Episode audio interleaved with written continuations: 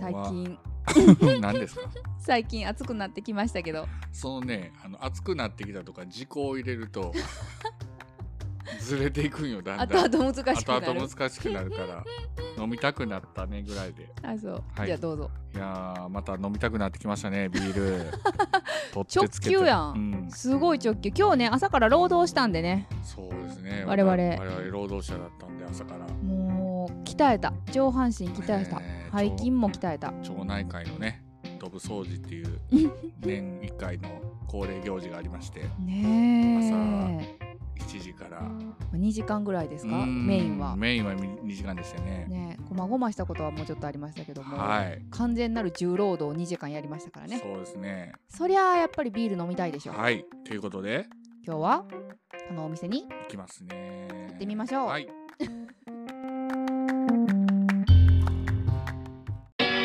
スマージャックインレーベル、グッズショップ、マッシュルーム、オリジナル T シャツなどのグッズを展開中。mahshroom.net マーシュルームうまやん一服のやいやいレディオこの番組は関西人うまやんと一服の夫婦が好きなこと日々感じたことなどに何でもやいやい言っていくポッドキャスト番組ですあくまでも2人の独断と偏見で述べている部分もありますのでそこはご容赦くださいそれではそろそろ始めましょうタイム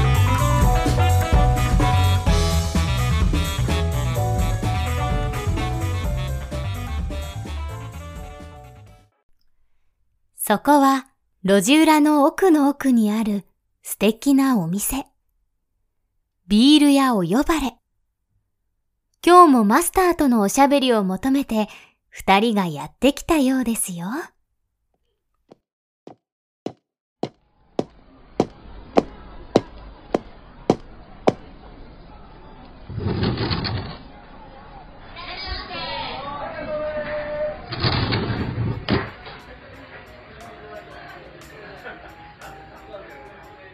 はいこんにちはあ、どうもいらっしゃいませ。マスター今日は我々暑い中とっても重労働をしたのであ、お疲れ様です、それは。ビールで癒されたいいですやいやいやいおービールね飲みたい飲みたいやね暑い時はやっぱりね、あ喉乾いた時ビールですよ、やっぱり。ビールうん。あそんな時にぴったりの、はいもうすっきり、ごごっと飲める感じの。今日やっはたすっきりごっくり系ですかあピルスナー系でいきましょうか。やっ出ましたたピルスナーね前もちょっと飲んだから、ちそょうっでとすね分かってきてるんですよ私日本の一番オーソドックスなそうですね、オーソドックスな。ビールですね一応ね、世界でいろんな国々ビール飲まれてますけども、うんうんまあ、一応7割ぐらいがピルスナーって言われてますね。おーへえあそうなんやそうですねおーじゃあかなりスタンダードビールといえば、まあもうもうそうですね、イメージ通りうんうんのうんピルスナーであると。いいですねただ、こう、冒頭に最初言っときますけど、うんはいちゃんと水分はしっかり別であ取ってくださいよ。そううねね飲みやすいからってねビールばっかり飲むとねそうそう水じゃないんだそようね喉乾いた時はもう特に気をつけてもらって。うんうんうんうんまあねそれ大事ねはいはい。ということでじゃあまはいず最初行きましょうか。はい僕はピルスナーといえば絶対に、えーおすすめしたいというかご紹介したいのが絶対にあります。これこれこれ前聞いたやつじゃないですね。ピルスナーウルケルでございます。出ました出ましたウルケルかっこいいなピルスナーウルケルあのもともと日本これ今缶で持ってきたんですけど。うんうんあの瓶しかなかったんですね。うんで缶つい初め最て近見、た朝日がね、買収したかな、なんだったかな、いや輸入ちゃんとできるようにしたんかな、なんかちょっとよくわかんないですけど、へーはい朝日から缶が出る。ウルケルって何ですかウルケルというのは源泉という意味です。おおこれ、えっとピルスナーウルケル。ピルスナーはピルスナーですけど、うんうんなんでこれ、ピルスナーの元祖なんですよ。だからこれ、元祖ピルスナーって言ってるのと一緒なんですうんよ。もうじゃあザーやねザこれがピルスナー木のの皮源流みたいなやつ ね和歌山で言うとなんか、元祖なんとかラーメンとかと一緒ですよ、これ。うんうんうんうんそのネーミングと一緒です。うんうんうんえーじゃあこれを飲まずしてピルスナーは語れないですね英語ウルケルえちょっとねピルスナーはだってほらこの間習ったじゃないそうですあのチェコかなんかチェコですチェコほらかほらチェコ語覚えてるよチェコ語チェコ語じゃない ですかチチェコェコ 語ピルスナーウルケルってドイツじゃないかな。ドドイイツツ語じゃないかな。さてチェコってチェコ語でいいんかなうんなんかあったチ気がェコスロバキキアスロバキア語スロバキア語ってあんま聞いたことないけうど。ん。これちなみにほら、この、ここにね、The Original Pilsner って書いてあうる。ん。あ、ほんまや。起源ですすごい本。当だ。と。こ本当んだなにちゃんと言ってるわけですこれね。が源流、源流のビール。これは僕はもう元祖と元祖であり、源流であり、そして頂点だと思ってます。おー美味しい美味しいですよ。美味しい美味しい。そそらだいぶちょっと期待が高まりますぜ。なんかねいいですねプールタブもね、緑でいい緑なんですおしゃれ、かっこおいいしよゃ。れ。いいですねちょっと我々のお口も滑らかにしないとね。 エンジンかかるのが遅いでおなじみですから、私。はい。はい。じゃゃあ、乾乾杯はーい。いやー、もう綺麗ね。すっごい綺麗すな。ごい綺麗な色してるんですよ。ねねこの黄金え。色こでうね。がね、いろいうんうんうろん綺麗な混ざりっけなしって感じ。金色よ、金色。うん。うまうまい。あ、でもなんか、すごい。何これ、美味しい。ちょっと苦味ちょ強いっですかとね。苦味があるね、最初、ありますよね最初苦味が来るけど。でもめちゃめちゃ飲みやすいのに、そう。そうなんでなんやろ、この、す。すっきりはしてるんですけど、苦味あ、ーまあ、と、あと、たるみみたいなのがちょっと残りますよ。あるある、まろやかやのに飲みやすいの。これね、食べる前に思うんだけど、これ絶対合うんじゃないのこの目の前にあるね、おつまみですね。燻今回製ね卵、うずらの燻製卵。ね、お差し入れでいただきましたけど、あの、日本酒でうん。甘口でまったりしてるのに水みたいに飲みやすいやつあるんですよ。はいはいはいはい。それに似てる。だから甘、あ苦味もあるよ。苦味もあるけど、うんうんうんうん、なんか、滑らかな、こう、まろやかな感じするのに、水みたいにスそうなんーでっすてよ喉越し入ってくる。このピルスナウルゲルができた当時っていうのは、うんはいえっと、ビールっていうのはエールしかなかったんですよ。うんうんうん。で、このチェコのピルゼン地方っていうのが軟水で有名なところなんですけど、はい。でそこで、まあ、偶然、偶然ね、まあ、うまく作られた。うん。これ一個。めっちゃ合う。マジで。うまやんから、卵を食えと言われました。燻製卵。うずらのね。うん。で、これ食べて、ちょっと食っていってよ。ほんま。もう、マリアージュの正解出た。うん。まず、まず、卵がうまいよ。卵うまいでしょ。あうまい、うまいでしょ。 やばいぐらいうまいね。この切れ味のある、このすっきりとした味わいというのが、うんエール全盛の時にもなかったんですね。おー、そうか。エールってちょっともっちゃりすそう、るもかっちゃらり。してる。チャリようねん。で、これ今我々他のそのピルスナーも飲んでるんで、ちょっともっちゃりしてるんですけど、うんこれはもう当時としては画期的と革命的な味やったんですよあこあ、れでも、確かに。エールって多分冷やされてもいなかったんじゃないそう、ちょっと温度がぬるくてね、うんうんうん。どちらかというとこれも思いっきり冷やして。う。うんん。美味しいなうーんあでもなんかエールばっかり飲んでたのところでこれが来たら確かにえー、何これってなる感じはすごいわかるそうそうで、このピルスナーウルケルは結構手に入りやすいですかそうこれね、最近ね、そう、あの、朝日がちゃんと輸入代理、うん代理してるのかよくわかんないですけど、うんやってるんで、まあまあ割と売ってるはずですよ。うんへうーん緑色の緑色缶でそう、ちょっとあ金のなんていうかな縁取りというか縁ね、取りがあってラインがあってでもこの風炉みたいなこの赤のね、赤のマークスタンプみたいな。もうう、ん瓶も同じような感じですよ。緑の瓶うんうんに。うんこれで何パーセントぐらいですかこれ5%じゃないですかね、確か。あちょうどいい。あれこれ四 4, 4から5 4から5。うん4.4あちょっと軽いめくるかね。あ、そちょっう。とおかわりをまたあどういぞただきますよいくんかい。えー、めっちゃ美味しいやんこれそう、普通の今までのピルスナーと比べると、ちょっと、まあ、苦いし、甘みもあるし、ちょっともっちゃりうんうんしてるっていうのが特徴ではありますね。今。泡も結構泡立ちいいですよね私結構ありますよね。他のピルスナーってもっとこう、さらっとしてます。なんかビール一つ取ってもさ、その泡立ちも全然違うね、それぞれ。ね今まで飲んだやつで。全く泡っぽくないやつもあるし。ありますね。ね。明らかにピルスナーですっきりしてるけどアジアビールとは違う感あうんあ、うそうんですうん。ね。アジアビールとはちゃうね。んしっかり苦味もある。苦味もあじれですね。うんだからビールのうまさというか、うんこれぞビールっていう苦さの味がちゃんと残ってるのがへ濃い濃ーいこれが源流か。これ源流です確かに美味しいね。切れ味あるけど決して薄くはないで、それとやっぱ比べてやっぱ面白いのが、多分スーパードライですよ。おー、出きまますしたか。日本を代表するちょっとビやーっルて。えスーパード ライ。朝日もう無理やんなんでそこでやめんねもうちょっと走り切られへんかった わはいん。まだ照れがあるわ。いや私そういうのはねやっぱり女子ですしねはい俺いや、やんの人に振っといてやらんの君やさらんない。やりますいや、やどうぞ。朝日スーパードライ。あーちゃんとそこまとめてくるなマスターはいお前朝日スーパードライ。ちょっと狙ったなんでやねん。なんでやねん。狙ったはいはいはい。行きましょう行きましょで、はい一応今回ね、うんあの、一般的な、あの、銀色のパッケージのスーパードライと、う。はいうんあと、出ましプたロ。タブの、出ました。生ジョッキ缶のやつ生ジョッキ。一時期ね、手に入らなかった。今ね、普通に売ってますよ。うん売ってます、売ってます。もう手に入るんですもかうこ普通に、普れ通に、普通に売ってますよ。へえ売ってますよこれなあの手に入りにくかった時にうまやん買ってさやっぱり美味しいって言ってたよねそうね。ジョッキ缶新しさに惹かれて。どっちでいきますもう、まあ、王道をまず行きましょうか。行きましょうか。はい多分ね、味は一緒かなと僕は思ってるんスーパードライねですけど。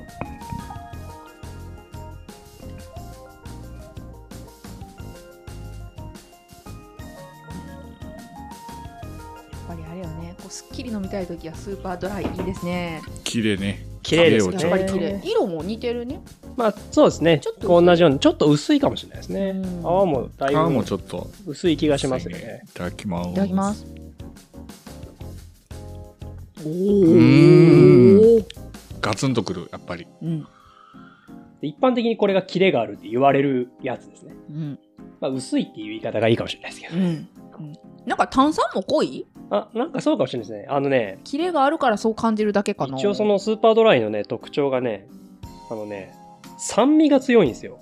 実は。ああのね、苦味も少ないし、甘さも少ないんですよ。うんなんで、甘さたるみは全然ないですよね。だるっとじゃん。うん苦味確かにさっきのと比べると少ないね。ねはい水に近いですよね。で、ただそれに対して酸味がちょっと強いっていうのが、このスーパードライの特徴で、なんか、その当時、うこんうんうんのドライ、これ、いわゆるスーパードライじゃないですか。うんはい。ドライビールっていうのが、こいつが火付け役で流行ったみたいなんですうんうよ。んうんへでー本当は各社からも、そのドライ系のビールが結構出てて、うんうんキリンドライとか、出てたんや。ポロドライとか、へーえうまいん覚えてる知サっンてトリるー覚ドえラてイない。あったみたいですよ。へえでももう、その後はこう、なんていうんですかね、どんどんどんどんいろんなビールが出てきて、うんで、こいつの、ややっぱこう、先見の妙というか、うんまあ、こいつが先駆者だったんで、こいつが強くてて、他のやつはどんどんどんこう後退していって。確かこれで入れ替わったんじゃなかったっけうんキリンと朝日のそうなん首位です争いが。そうなんうん当時、朝日っていうのは、そうなんですよ。はビール界の中でも、こう、朝日ビールだけ、その販売量が伸びなかったんですよね。へえそうです、そうです、そうです。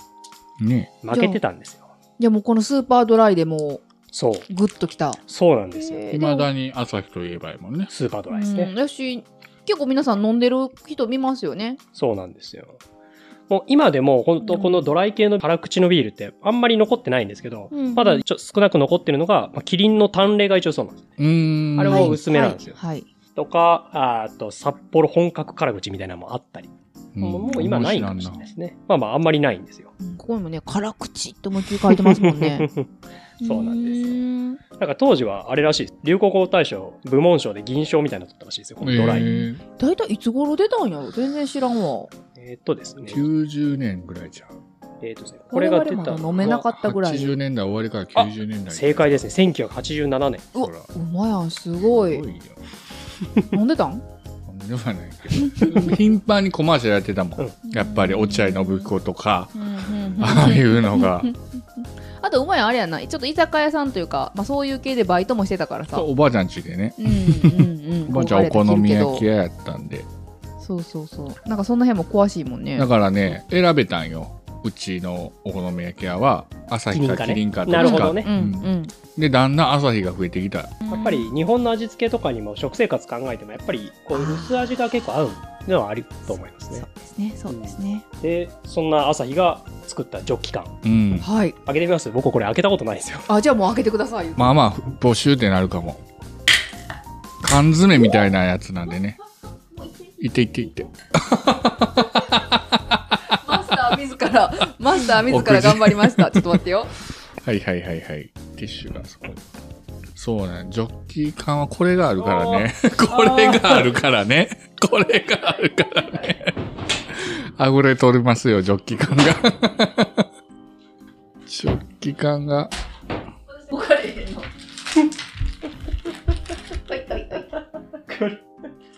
すごいよね。今溢れ取りますよ。現在、ジョッキ缶ジョッキがが暴れてます。 暴れてますよ。はい、行きはまいした。行きました泡がすごいです。泡すがごいね。すごいやわ。これも一つの売りなんですかあそうそうそうそうなんそでやっぱジョッキ入れた時のっていう。いりますう。うんいりましょう。もうね、もうね、蒸気管で出た泡がそのままここってね、ほぼ泡じゃんっていう缶詰形式ですからね、このプルタブが。ではでは。ねうん。まあ確かに泡が滑らか。本当やね。泡が 泡が細かいんで違すうよ。ね。グラスに入れ替えてもちょっと違いますね。残ってるんでしょうね、あの最初の泡がうね。んうんうん。一応なんかこう、この蒸気管が出た時にいろんな多分テレビかが特集したんで、うんうんねはい原理知ってる人はまあいろいろ結構いるかもしれないですけど、うんその管のね、内側の表面がこう、簡単に言うとこう、ボコボコしてるんですよね。へうすんえ。ごい微細にボコボコしてる。はいはい。塗装を塗ってるらしいんですけど、へえ。まあ、そのボコボコしてるところにビールの泡泡というかビールの液体が当たって、ううんんうん。で泡が起こってうん。で、うんらしういんです、あ、じゃあここが大きいだけじゃないんですね。あ違う違う違う中私が、それだけだと思ってただか。らこれここにビール入れたら泡立つんですよへえ。なんかさ、簡易なビールサーバーみたいなんで、はいはいはい、はい、そんなんあったような気すんな、泡が立つように。ああ、なんさか、サンゴみたいな感じのなってて。うんうんうんはいそれも一緒ですね、ねそれがあの一応有名なビールを注ぐのに美味しいって言われてる器があって、うん。それあがる備ね。前焼きなんですようーん。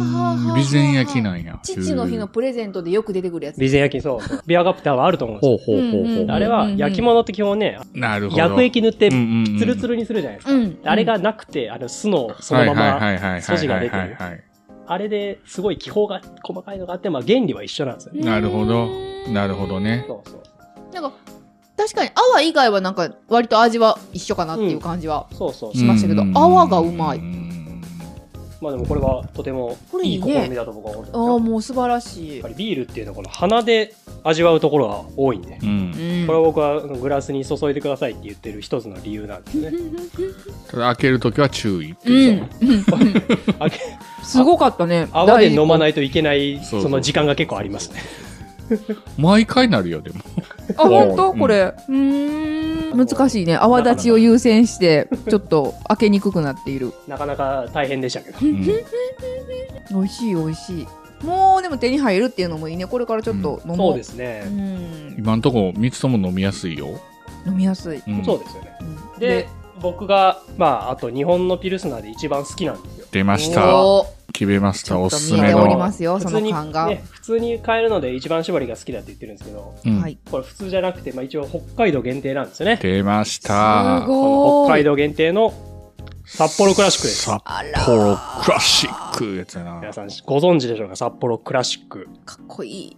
ね、かっこいいですよね、まずかね。っこいいパッケージがね。うんどう潔いパッケージやな。ねクラシック。そして私はもちろん知りません。知らないですか知らないよ。知らない。知らないよ。今そこに北海道限定と大きく書いてるから、限定なんやと思っただけで、札幌クラシックはまあ、知りませんよクラシック美味しビーい。ル初心者。この北海道でうんビール飲るならクラシックしかないです。へえ。あ、もうこ本れ当これです。うーん。ほいで北海道でしかやっぱ手に入らない。基本一応そうなんですよ。で、最近その北海道の物産展とか、はいフェアみたいなはのいはがいスーパーとかで、うんその時は基本的に売ってるんで、うんんまあんもう見つけたら僕はもう即買いです。なるほど。すぐ入荷。えー、めっちゃ気になる。これもピルスナこれビルスラーズ。これね、まあ入れましょうか。ー。うんうんうん うん。まああ、いい音だあ、な、ね、味わってからね。札幌パッケージもいいよね、やっぱり。かっこいいよね。うんクラシックっていう文字がバーンとあってさ。北海道ここね。綺麗よ。まあまあこれも綺麗なうん黄金色ですよ。黄金色薄めの。いただきます。いただきます。ああ、美味しい。うまいですよね、これ。美味しい。あ。あのね、一番今飲んだ中で、あの、バランスがいい。そう、バランスがいいんですよ、これ。バランスがいいよ。うん。いスろんーなパー味ドライほまとまってど、るそう、スーパードライほど薄くもないし、うんぬるけるほどこう濃くもないうというんか。。苦くもない。そうなんです。こちれね、ょうどいいこれよ。最高です、僕。へえ、すごい。最高本当やね。言われたら本当バランス。力よ。うん。なんやろね。飲みやすい、こう、すっきりした感じもあるし、喉越しもいいんやけど、甘みもあるし、そうなんです。香りもありますね。そうなんです。いけるじゃん。やっぱりいけるじゃんクラシック美味しいでしょ札幌クラシックうまいね。これはですね、1985年からはい。販売されておりましてでうすね、んうんうん。札幌ビールの元々の発祥である開拓、開拓市醸造所というところがもともとあったんですけど、うんうんうんうんまあそこが、えー110周年記念うんそして出したのがこのクラシックうん。なんですね。で、まあ、北海道ではもう基本的に一般的なもうビールなんですけど、あの札幌といえばもう一個ビールありますよね。黒ラベルそう。あたり。黒ラベルってはい。実はこいつは結構味違うんですよ。へえ。うまやんたまに飲むよね。私はあんまり飲んだことないや。黒ラベル今ちょっと用意してないんですけど、うんうんうん黒ラベルの原材料って実はね、麦が100%とかじゃないんですよね。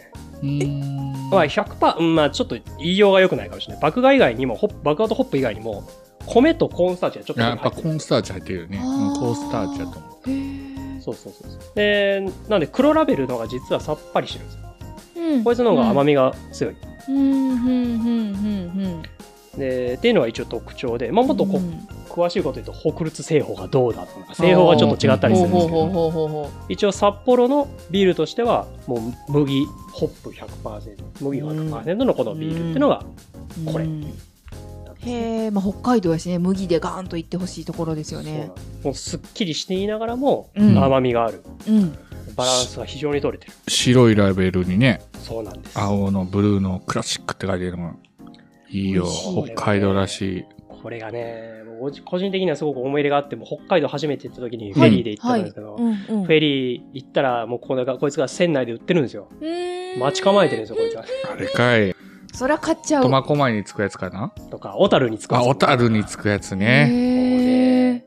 そうやそうやそうやそうやもう、何本飲むか。フェリー中、フェリー中に。そうフェリー確かに。えー、でも船旅でクラ札幌クラシック飲むってなんかめちゃめちゃいいですね。うん。麦美が味しいっすよ100%入ってるわう。ん北海道だけの旨味と爽やかな味わい。いいねほ札幌クラシックうまいな。これ美味しいんですよう。うんうんやっぱりさっきのドライは辛口なだけに、なんやろな。ちょっとまあやっぱ薄めというか物足りなさもないことなかったんですけど、はいはいはい。これもう本当にこれ一本で満足できる感じそうなすんるで。すよ。すごくこうバランスが取れてて。うん。で、こうよくよく飲んでみると、柑橘系のこう実は爽やかさみたいなのもうん。あったり、うんそうですねうんうんうんだからそれもこうホップの良さが出てる。もう結構はいいろんなものの良さがちゃんと詰まってそうる。なんかななんか香りがいいなって最初思ったんですよ。う。そう麦の香りじゃないんやけど香りがねなんかやっぱこのグラスで飲んでるから かしら香りがねそうですね。すごいいいのうーんこうやって言うとやっぱりこの間もねピルスナーいろいろ飲ませてもらったんですけど、はいはい。うんピルスナーすごい面白いですね全然違うそうなんですよ。やっぱり王道やね。王道ですね。日本のビールで言ううと。んでいろんなのやっぱ作られてるだけあってみんな各社同じピルスナーでもこう工そう夫をなんです凝らしてるもんなんですねそうなんでです、そうなんです。すうーんやっぱりこう空でね、あの、こうどれがどれっていうのを当てるのはやっぱ難しいと思いま すけど。そうだな。 それ は。俺、なんか緑のも見たことあるなと思ったら。えっとね、緑のやつは、ホップが取れた時に新ホップ、新米のホップ使って出そるやつ、ね。うそうそう。春の香りっていうやそうそうつそ。うえ、それ札幌の札幌クラシックうんに札結構幌いクラろんな限定の、なんていうか季節限定の。フラの、フラのヴィンテージフラのヴィンテージそうそうそうそう。そんなこと知らんよ、フラの2回も行ったけ ど。どこ見てんねんやつやな。お前やな、もうラベンダーしか見てない。咲いてないラベンダーし はか。いはいはいはいはいはいはい。もうね。こなんうでちょっと面白ぜい。ひ、あの、スーパーとかで見つければ、うんあはいの、もうぜひ買ってもらって、そうですね。実際に味わっていただきたい。本当にバランスいい。確かにこれ4本の中で一番好き。僕は。そうなんですこれ迷うなぁ私でも迷う。ウルケルもやんか、やっぱウルケ美ルも味しかった。美味しいんでうすよんこれも美味しい。だからちょっと苦味が強いんでね、うんあれかもしれない。バーベキューにはスーパードライやな。ああしかもバー ベキューとかね、そのコップが、これ、邪魔除きかなとそうですね、ねいらないんで、それだとすごくいいかもしれない。はいはいはい。燻製卵も合うよ。燻製卵は美味しいですね。これそのものがもう美味しいか らな、この燻製卵を。はいはいはい。いやいやいや、これはちょっと労働のうん。後になんかすっきり美味しいの飲ませてもらいましたね。そうですねはい い。美味しかった。うまやん、いいですかピルスナーに。そうですね。クラシックファンになりましたよ。うまやん、初めて飲んだん、こいれ。や、う初めてじゃないけど。何回か飲んでるけどうやっぱり改ね、ね、こうやって飲み比べるとわかる。ーうんん、美味し。さっていうのが。美味しいっすよねうん、美味しい、美味しい。今度ちょっと、一応、黒ラベルもピルスナー、ピルスピルスピナルー。さん、ピルさん。まあねうん、黒ラベルちょっと飲んでみよう。あんまり飲んだことないから。あの、赤星っていうのはどこだ赤星は、赤星も札幌です、札幌ですよね。赤星は結構僕、あの、居酒屋立ち飲みとか行っそうて、ね瓶があったら赤星さんですあーなるけほどど前飲んでるね。あれ美味しかったぞ。どうんあ赤星美味しいですね。うん。赤星、そうですね。あ赤星も黒ラベルと結構似てますね。うん。やっぱり札幌ってこうデザインがいいよね。うん星ね。かっこいいよね。うん。いやいやいや、美味しかった。美味しかった。いやーもう満足満足。ということで今回はピルスナーのはい。ピルスナー飲み比べ会をはいさせてもらいましたけど、どうしよう。つながらん、つながらんかったわ。どう酔っ払ってきなんですか早 速一であのね、お二人とも、その、労働された後ということなんで、しっかり、なるほどですね水分はしっか杯りそ取れってもらっもて。考えてくれたんですね。はいうんで、まあはい夏、暑くなるときにますますね、ね美味しくなりそうなんで、これは。はそうですい。ね。ぜひぜひ。夏暑い時美味しいですけど、まあ気をつけて飲みましょうというこそうとでで。すはい。はい。はい、ということで今回もありがとうございました。また来あまりす。がとうござはいいはい、またおいでくださいませ。せ。はーい。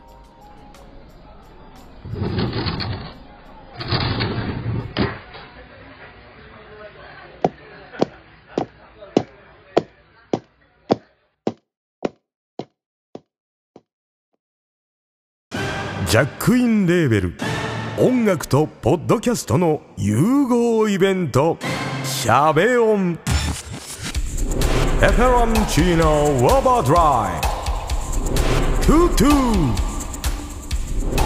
「大大だけな時間」「クー」「徳マスたけし」2022年11月5日土曜日京都トガトガお問い合わせはクマージャックインレーベルまで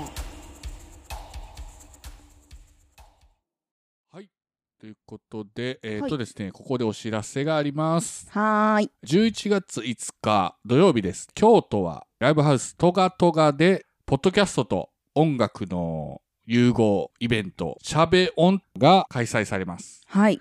私、もう一つは、クーという番組をクマさんと一緒にやってるんですけども、はい。そのクマが主催のイベントで、そしてゲストと言いますかね、あうんうの、ん出演者がものすごく豪華なんですよ。華うんもう私以外。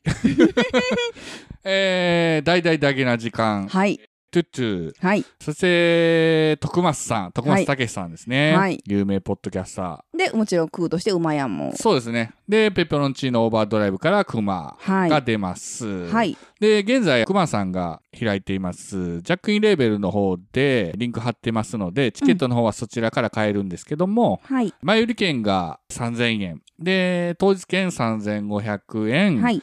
そして、えっとウェブ配信チケットが2000円になります。これ、オンタイムで見れない人が、後から、そうでですもね。見れるようにっていうことですね。で、遠くで来れない方も見れるようにうなんってます。うんうんうん。なんかいろんなね、はいあの、楽しみ方が選べると思います。で、前売りチケット3000円なんですけども、はいえー別途2ドリンクほはうほうほう。必要なので、そちらもご了承くださいということなんですけども、どうしてもあのーなんていうんですか、ネットのチケットの買い方とかがよくわからないとか、そういう人は、あの、どうしてもという方は、DM いただければ、うんうん、うん。取り置きもなんとかできそうなので、なるべくあの、ウェブの方で買っていただきたいんですけども、うんうんうん。クマか私の方に DM いただければ、うんはい、とうんいうことで、うんうんうんえー11月5日、京都トガトガではいお待ちしております。京都ね、いいシーズンなんで、あの、京都観光も絡めて来ていただければ、そうですね、はいライブハウスも便利なところです。そうですね電車でも来やすいですし、京都の中心の四条河原町から歩いて行けるので、はい。はいで、チケットの発売もされ始めましたね。はい、されていますので、はい絶賛発売中ですので、よろしくお願いします。はいよろしくお願いします。はい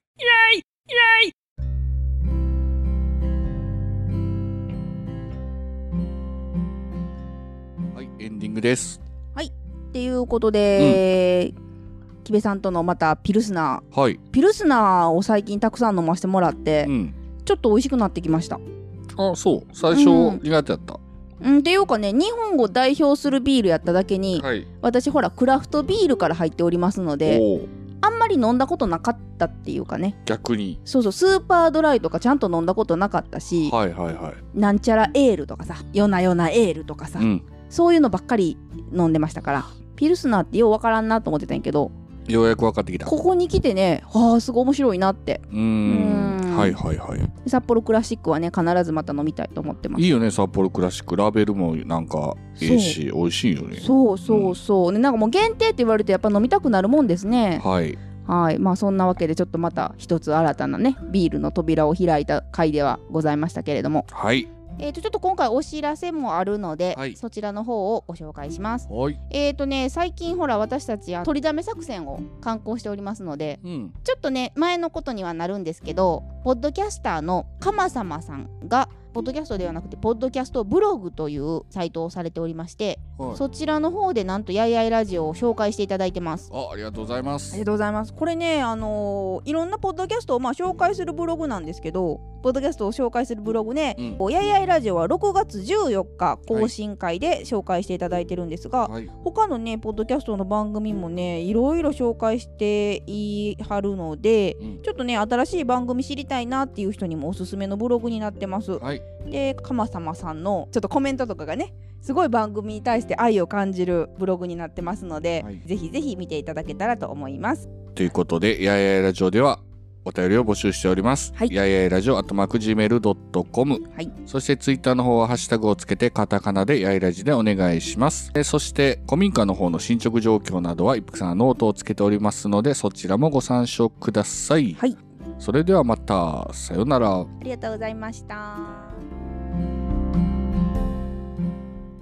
令和のこの時代に突如天下を統一せし者が現れたなあなあ、天下統一って知ってるえ、織田信長ちゃうちゃう。ああ、豊臣秀吉。ちゃうちゃう。ああ、わかった。徳川家康。ちゃうわ。桃の天下統一や。天下統一の塔は桃って書いて天下統一。知らんかそれもう甘くて美味しいもんで、もう桜でこっちからね。もう食べてますけど食べとんかい甘くて美味しいさくらんぼ桃りんごはシシド果樹園の天下統一天下統一で検索